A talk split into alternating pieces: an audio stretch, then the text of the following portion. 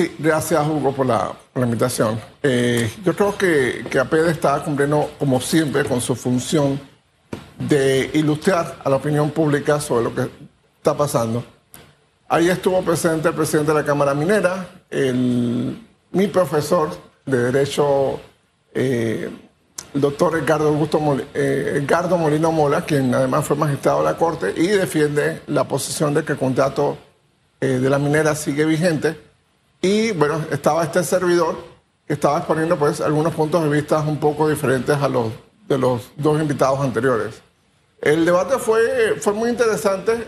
la, la clase empresarial está muy preocupada, pero también es muy crítica hacia la minera y hacia todo este entorno truculento del contrato ley y todo lo demás que estaba fluyendo allí. Eh, para usted no está vigente el contrato. Sus argumentos. Hugo, tenemos dos fallos de inconstitucionalidad. Uno del 21 de diciembre del 2017, firmado por el magistrado Jerónimo Mejía, unánime, diciendo, este, esto se acabó, eh, todas las razones.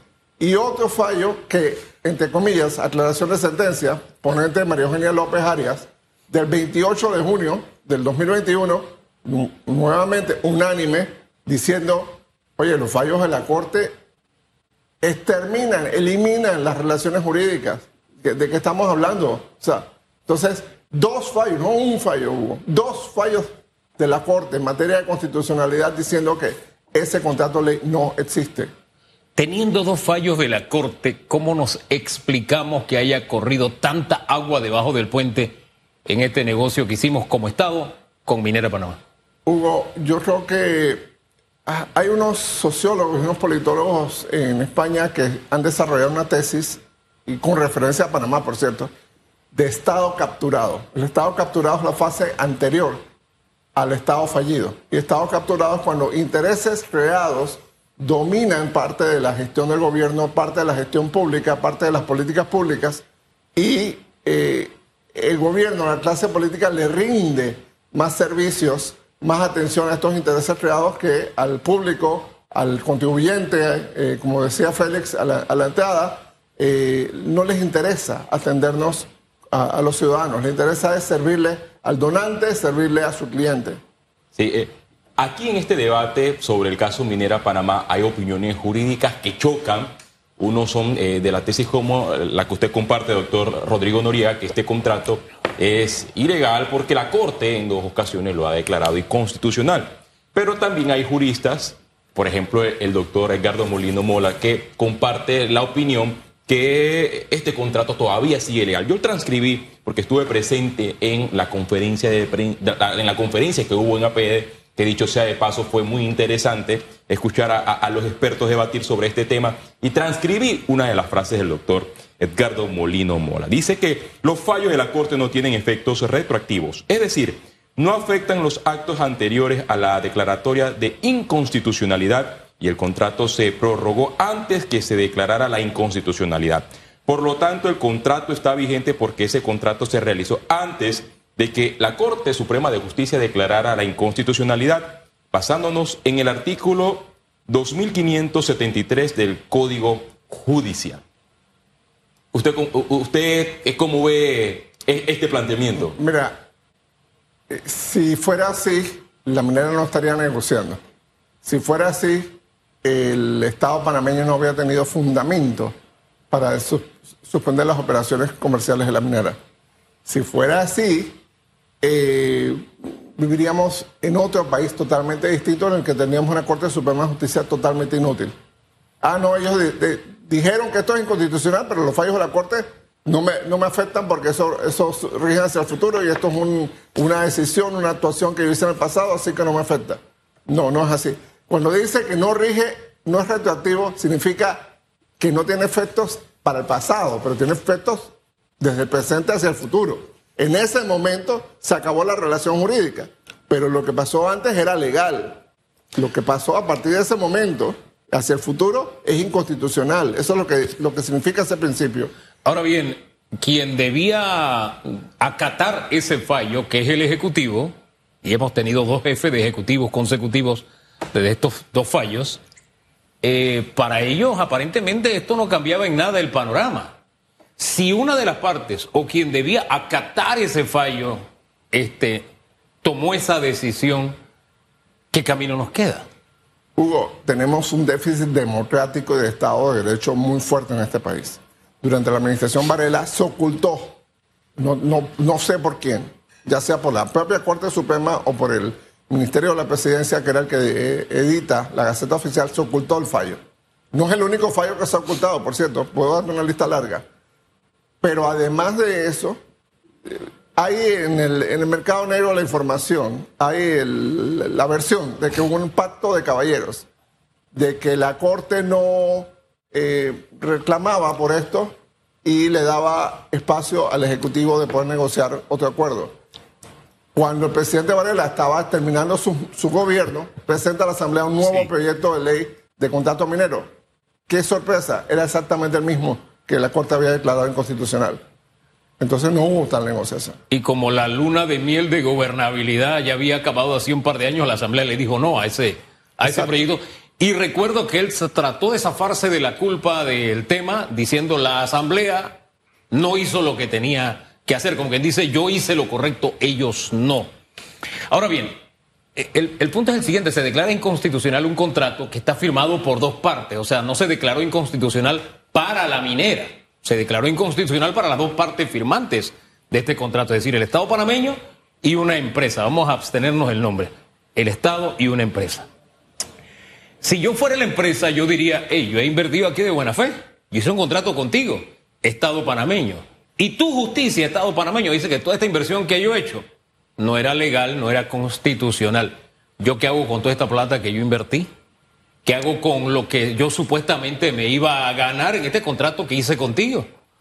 Eh, eso me lleva a qué podría pasar si nosotros enfrentamos tribunales que le toque dirimir entonces un diferendo que presente o una queja que presente una de las partes afectadas por este fallo. Hay dos factores importantes a, considerar, Hugo. El primero es el propio contrato ley, cláusula 23, habla de este arbitraje, eh, establece unas reglas, pero establece una excepción. No habrá arbitraje en caso de una decisión de inconstitucionalidad. Ah, tiene una salvaguarda. Entonces, el propio, propio contrato ley, cláusula 23, el, público puede irlo a buscar, cláusula 23, leanlo. Si tú dices, y le conviene entonces al minero decir, ah, no, yo no tengo contrato ley, entonces, bueno, hay un tratado de, eh, libre comercio entre Panamá y Canadá que establece una, capítulos en, materia de protección de inversiones, el 920, el, artículo 920, 922, que establecen que se haría un arbitraje ante el Banco Mundial, ante el Centro Internacional de Arbitraje y Disputas de Inversión, solo seis meses después de la controversia. La controversia surgió la semana pasada, el 15 de diciembre, así que tenemos que esperar hasta el 15 de junio para que empiece la controversia. ¿Para qué existe ese artículo? Para obligar a una negociación de buena fe. Ahora bien, lo del el artículo del contrato me suena a que no se puede aplicar, y estoy hablando por sentido lógico, yo no soy abogado. Pero si el contrato fue declarado inconstitucional, eso incluye ese artículo también. Me suena más lógico el camino del tratado con Canadá. claro, Hugo, pero, pero las versiones se chocan. Entonces, tú me estás diciendo que la parte dice que el contrato sigue vigente. Ah, bueno, vamos a aplicar el artículo 23. Ah, no, no, no, no, no, no lo apliquemos. Apliquemos el Tratado de Libre Comercio de Canadá. Pero ¿cómo lo vamos a aplicar si tú dices que el contrato está vigente? Entonces, decídete. ¿Cuál es la salida entonces? Bueno, yo siento que hay dos formas de salir de este problema. A ver. Una forma razonada y entendamos lo que pasó el 17 de enero de este año, la minera le dijo al presidente, al, gobierno nacional le dijo, y esto es independiente de que si nos cae bien Nito Cortizo, si nos cae bien tal persona, esto es independiente de eso. La minera le dijo al gobierno nacional que sí a todas las condiciones. 11 meses más tarde empieza a pelotear y le presenta otro contrato con otras condiciones. Eh, que si baja el precio del cobre, eso estaba considerado desde, desde el 17 de enero. Que si eh, una cláusula de estabilidad, todo eso estaba considerado el, 17 de enero. Entonces, me parece que ellos leyeron mal al gobierno, entendieron que, ah, no, esta gente está necesitada de plata, está necesitada de una victoria política, así que nos ponemos duros, bajamos la renta y eh, conseguimos algo mejor. Y se metieron en un callejón sin salida. Además, esa es una empresa que tiene problemas a nivel mundial. En Canadá tienen problemas con el gobierno de Canadá porque el gobierno de Canadá quiere que se quiten de encima a los chinos. Ellos tienen mucha inversión del gobierno de China. Tienen una demanda de 8 mil millones de dólares de Zambia, que es donde está una de sus minas de cobre más importantes.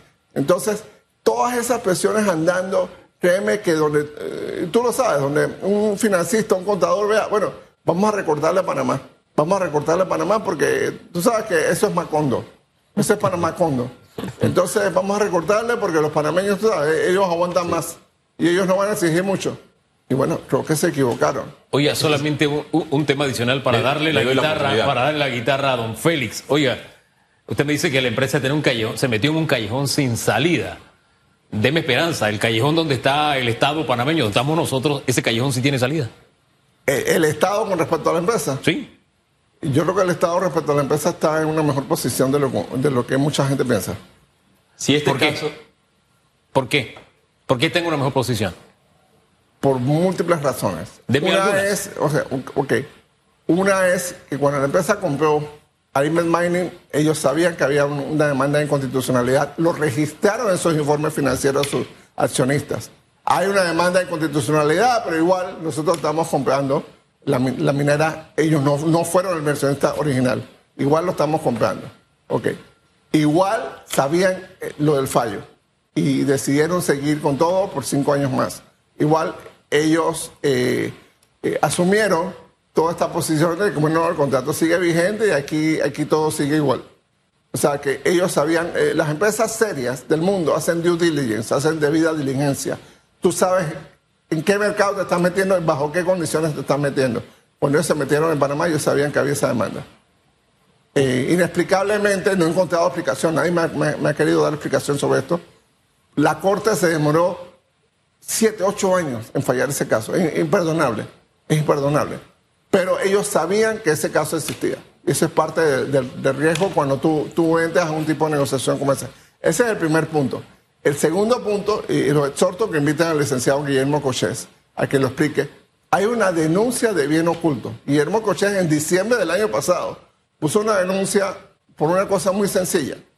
La minera tenía una concesión de 13.500 hectáreas en el corredor biológico mesoamericano, en, en, Donoso. La minera le pide a la NATI, la Autoridad Nacional de Tierras, le pide, oye, dame 7.500 hectáreas más de bosque que están junto a mi, explotación minera para poder aumentar mis actividades. A Nati le dice que no, y la minera se metió en esas tierras. Y el licenciado Cochés le puso una denuncia por bien oculto ante el Ministerio de Economía y Finanzas en diciembre del año pasado. Y ha pasado un año y el ministro Alexander no ha hecho nada. Entonces, se van acumulando los temas, se van acumulando los temas. Hugo, la minera lo que exporta ella es la que le dice al Estado panameño qué exportó, cómo lo exportó y a qué precio lo vendió. No hay un solo funcionario público adentro de la minera. No hay un solo inspector de aduanas, un solo auditor, ni de Contraloría ni de nadie, un solo químico que mida, oye, si estos son 10%, este es 50%, este es 20%, nadie, nadie del Estado panameño está certificando, está verificando lo que está pasando allá adentro. Entonces, eh, digo, ese es un contrato totalmente colonial, un contrato lamentablemente se trajeron una práctica de África y le pusieron en Panamá y, lamentablemente muchos gobiernos han sido cómplices de eso. Con, este eh, escenario y los puntos que usted ha enumerado, Panamá entonces, eh, le hago esta pregunta, ¿tendría oportunidad de ganar en un tribunal internacional si esto va a estas esferas? Y dos, que eh, la minera habla de un contrato ganar, ganar, pero si echamos la hoja hacia atrás desde el año 1997, esa figura de ganar-ganar solamente ha estado en el lado de Minera Panamá, porque eh, ahora se busca un planteamiento, una negociación que las regalías ronden entre los 12 y 16%. Pero eh, si nos vamos a las cifras proporcionadas por la misma Minera Panamá, en el año 2021 eh, hubo una, ganancia alrededor de 1.500 millones, millones de balboas y solamente el Estado recibió 32 millones de dólares. Y usted ha mencionado un punto clave. En Minera Panamá ellos mismos son los que dan las cifras, no hay una autoridad del gobierno que supervise el tema de las exportaciones para conocer si en efecto ellos están exportando más cobre que oro o viceversa, más oro que cobre. Y hay muchas teorías conspirativas y también que lo han dicho los mismos trabajadores que conforman eh, eh, el sindicato que hay en, Minera Panamá, una supuesta exportación de oro en helicóptero. No sé si usted sí, maneja totalmente, información debido a que sí. no hay autoridad del gobierno que haga las fiscalizaciones. No solo eso, Félix. O sea, eh, uno de los minerales que ellos sacan, que tiene, eh, nos enfocamos en el cobre porque es la, la, la, explotación más grande. Se llama molibdeno. Molibdeno está en el celular, en el televisor en el que ven este programa, en las computadoras, en el ascensor, en los autos, en todo. Molibdeno. Molibdeno vale 45 mil dólares la tonelada. Es el segundo mineral que ellos sacan después del cobre. El cobre está como en 7 mil, 8 mil dólares la tonelada. Pero el molibdeno está en 45 mil dólares la tonelada. Y nosotros estamos peleando cobre. Eh, el oro está en 1.600, 1.700 dólares la onza. Ellos sacan el, oro, perdón, y, y, según las versiones de los propios trabajadores allá adentro, se lo sacan en helicóptero de la minera. O sea, ahí no hay ningún monitoreo. Tú puedes tener un sistema en el que, por ejemplo, haya regalías más altas del, del oro, porque el oro eh, aparentemente es un poco más fácil de obtener, tiene más valor, obviamente. Tú puedes ponerle una regalía, digamos, al oro de 25, 30%, se la pones más baja al cobre, se la mejoras al molibdeno. O sea, hay mil cosas que puedes hacer. Si de verdad quisieras llevar la camiseta del Estado panameño, si de verdad te interesaran los intereses de, de, de, de Panamá, del público. Entonces, ¿cuál es la presión que, que, que, está sufriendo el Estado panameño en este momento? Uno, las calificadoras le están diciendo al Estado panameño, la próxima calificación vas a perder el grado de inversión. Tu situación fiscal es terrible. Entonces están buscando la plata más fácil. ¿Cuál es? La minera. Hacemos un mejor contrato con la minera y el Estado mejora su situación fiscal y nos quitamos esta presión. Y es una ayuda simbólica a la Caja de Seguro Social. Porque eh, los 180 millones que están pensando meter, 180, 190, no van a resolver el hueco de la Caja de Seguro Social, pero es una gotita que manda un mensaje ah, mira, Panamá está haciendo algo para resolver el Seguro Social. Hombre, alcanza para un mes, un mes de, de, de las pensiones eh, y queda un poquitito para el recreo nada más. Hugo, y la alcanza para 15 días de los salarios de los servidores públicos del Estado panameño. Pero en 15 fin. días. Pero en fin, aquí el negociador eh, Ebrahim Asbat habló de que las puertas para seguir negociando estaban abiertas con Minera Panamá. Minera Panamá en su último comunicado también hablaba de que quería un acuerdo que fuera ganar-ganar. El punto es, em, la posibilidad de una negociación sería buena para el país, es el camino a seguir. ¿Cómo lo ve usted? Mira, Hugo, yo creo que los panameños y panameñas tenemos que enfrentar una situación. Panamá no es un estado minero. ¿Por qué razón? Es un estado pequeñísimo, llueve muchísimo y tenemos una de las biodiversidades más intensas del planeta. Costa Rica declaró cero minería, El Salvador declaró cero minería, el presidente Petro está pensando declarar cero minería en partes de Colombia. Entonces ya es una tendencia. Segundo, si pensamos en los países mineros, Perú, Perú es 40 veces más grande que Panamá. Eh, eh, Chile, no se habla de Chile, de Brasil, de Australia, de Canadá, o sea, México. Estamos hablando de países que son decenas de veces más grandes que Panamá y tienen desiertos. La minería se hace esencialmente en desiertos. En Panamá se está haciendo en un, en un bosque tropical. Hugo, el recurso más importante que usa la mina no son ni siquiera los minerales, es el agua. Y ellos usan agua por cientos de miles de millones de galones todos los días. Resulta ser que esa agua pudo haber sido agua para el canal, o pudo haber sido agua para las comunidades de, de, y de Colón, o pudo haber sido agua para otra cosa. Entonces, eh, eso no se está contabilizando, no se está cobrando. El Estado panameño, si tuviera dos dedos de frente, lo, los gobernantes dirían, vamos a hacer una moratoria minera, vamos a dejar una mina, porque esa están dando, bueno, vamos a dejar que ande, pero con todos los controles, con todas las inspecciones, con toda la, la veeduría posible, y vamos a declarar una moratoria minera a nivel nacional. No más minería en Panamá. ¿Por qué? Porque Panamá vale más sin minería. Aquí hay muchísimas oportunidades económicas para la población. Yo he escuchado, y estoy seguro que ustedes también, en la última semana a dos expresidentes de la República justificar la minería diciendo, ah, pero es que esa zona estaba abandonada, el, gobierno no hacía nada por, por esas zonas. Pero perdóneme, esos señores no eran macheteros, esos señores no eran albañiles, esos señores habían sido presidentes de la República, que manejaron este país cada uno por cinco años. Si en esos 10 años ellos no hicieron nada por Curtlecito y por Donoso, entonces la culpa la tienen ellos, no, no, no, no es que es una obligación de meter una minera.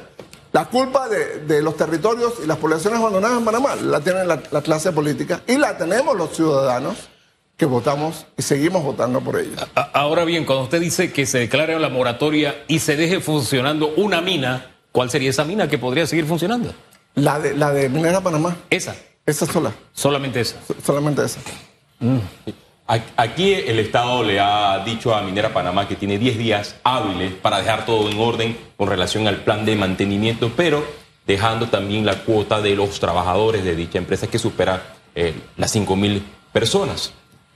¿Cómo se le puede decir a una empresa deje de exportar, pero a la vez no haga reducción del personal que se encarga de eh, manipular eh, estos recursos minerales?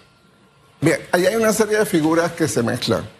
Si ustedes buscan la resolución 144, eh, ese fue un trabajo quirúrgico y eso me convence a mí que esa no fue una decisión repentina, esa fue una decisión pensada. ¿Cuál fue el trabajo quirúrgico? Cada uno de esos ministros, ministro de Comercio, es el jefe de la cartera de recursos minerales. Es fundamento jurídico, código de recursos minerales. Ministro de Ambiente, jefe de la cartera de Ambiente, fundamento jurídico, las leyes ambientales y la ministra de Trabajo, Fundamentos Jurídicos, Código de Trabajo. Cada uno tenía una función de acuerdo a las leyes que existen en el país. Y en combinación, el análisis jurídico es que ellos pueden hacer eso. Ellos pueden hacer eso. El Código de Recursos Minerales permite la suspensión de operaciones de, comerciales. Y el Código de Trabajo permite hacer los conteos y ordenarle al patrón hacer una serie de medidas respecto a los derechos laborales. O sea, ¿Y por qué? Porque no es atribuirle a los trabajadores. Claro. La causa es atribuirle al patrón. El patrón es el que no, fue, no, firmó el contrato con el Estado. Ahora bien, ahí en el tema de los trabajadores, la, la gran interrogante. Yo escucho sectores que dicen, cierren la mina. Y para mí sería muy fácil decir, ciérrenla, si yo no tengo ninguna relación con la minería. Si, si mi pan de cada día no tiene alguna relación con, con la mina. ¿Qué si el gobierno cede a esa presión, ¿qué hacemos con esa cantidad de trabajadores que dependen de la mina? Mira, no creo que el gobierno vaya a cerrar la mina.